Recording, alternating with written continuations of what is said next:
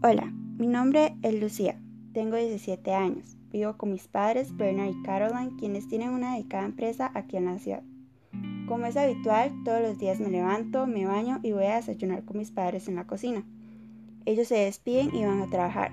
Sinceramente, yo no soy como esas niñas que tienen una buena relación con su mamá o con su papá, debido a que ellos siempre están hablando por celular y metidos en sus negocios. Tampoco es que me haga falta estar con ellos, porque no sé lo que se siente, así que lo único que hago es ir al colegio y salir con mis amigos. Hoy es lunes, por lo tanto mi primera clase es estudios sociales, y mi profe lo único que hace es hablar de una posible crisis en el país y un fuerte golpe de Estado. Lucy, hey, Lucy, Psst, aquí, ¿cómo has estado? Bien, Sophie, ¿por qué no pudiste llegar el viernes a la fiesta? Estuvo súper bomba. Ah, que mis padres ya saben, ellos. Mm, bueno, para la próxima me llamas y te vas a quedar a mi casa con Vale y Cami. Ok, perfecto.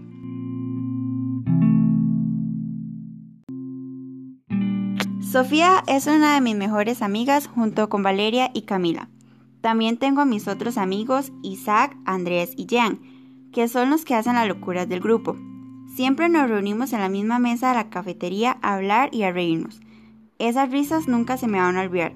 Cuando termina mi horario me devuelvo caminando con ellos todos los días. Cuando llego del colegio ese mismo día vi que el carro de mis padres ya estaba en la casa.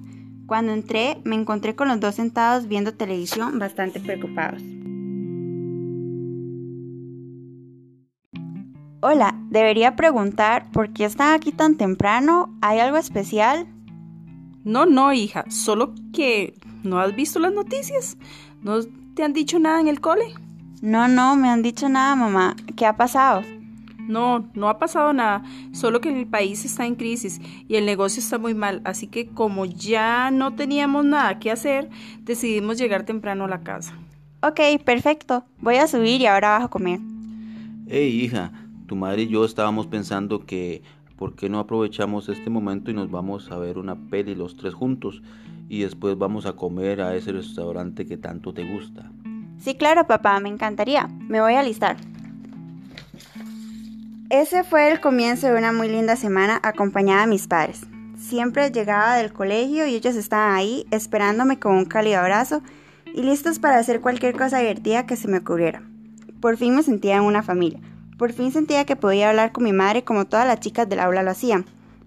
Era la semana perfecta hasta que llegó el domingo. Yo había quedado con Jen para ir a comernos un helado a caramello.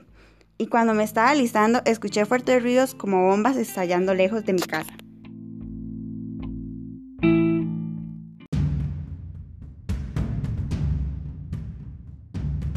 Ruidos que cada vez se hacían más fuertes y más fuertes hasta llegar a pocos metros de casa.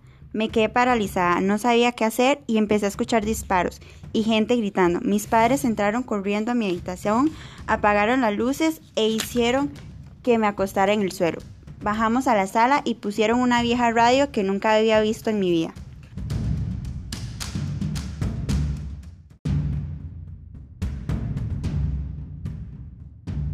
Estamos informando que el Partido Nueva República acaba de dar golpe de Estado a nuestro presidente Miguel Barbosa.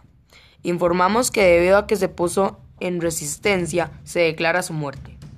Seguiremos teniendo noticias, por el momento se declara alerta a todos los ciudadanos. Las tropas del ejército han enviado a nuestras calles.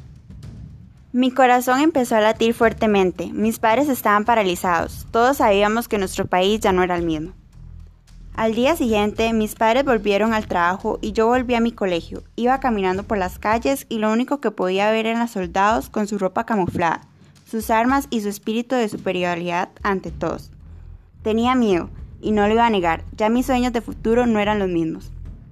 Llegué a mi clase de estudios sociales buscando primero a Jen para decirle que no pude llegar y que me perdonara, pero no lo encontré, y cuando volví a ver al frente vi al profesor pero lo que más vi fue el soldado que estaba a la par de él, con todas sus insignias.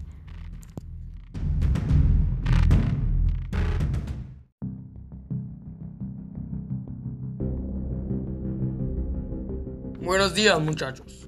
Hoy no tendrán su respectiva clase de estudios sociales. Les voy a pedir que se pongan en pie, por favor.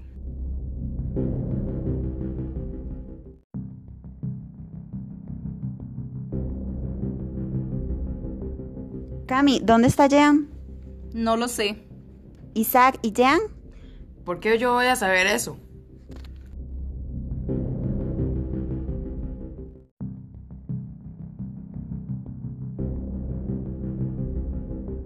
Silencio. Yo no di la orden. ¿De qué hablarán? Sigo su nombre, pasa al frente conmigo. Marcelo Arrieta, Jorge Luis Juárez, Andrés Ramírez, Julia Espinosa, Débora Rodríguez, Sofía Chacón, Isaac López y Camila Torres. Otra vez mi corazón se paralizó. ¿Qué iba a hacer con ellos? Que ellos eran mis amigos, y verlos a todos con esas caras de asustados hacía que mi respiración se agitara cada vez más. No sabía qué estaba pasando y ellos tampoco.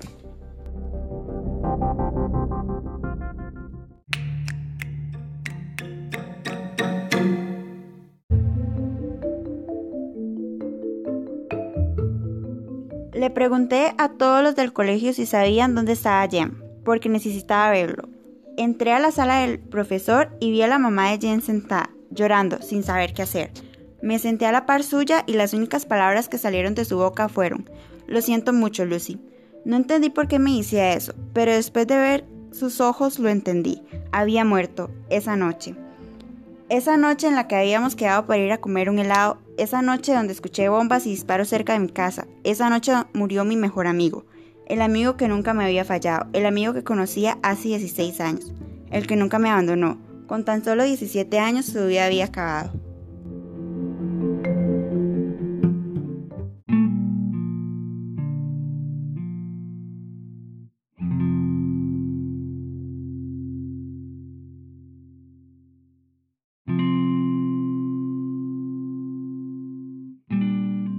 Mundo se cayó a pedazos, salí corriendo, no sabía a dónde iba, solo corrí con ganas de gritar y llorar, porque había sido él, porque habíamos quedado ese día, porque tuvo que pasar esto.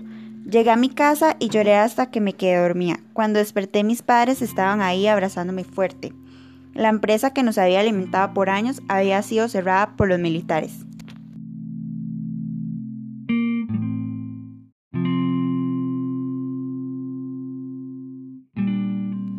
Hija, no sabemos qué hacer. Tu abuelo va a tratar de ayudarnos económicamente un tiempo. Pero esto se está poniendo muy feo. No sé hasta cuándo aguante esto.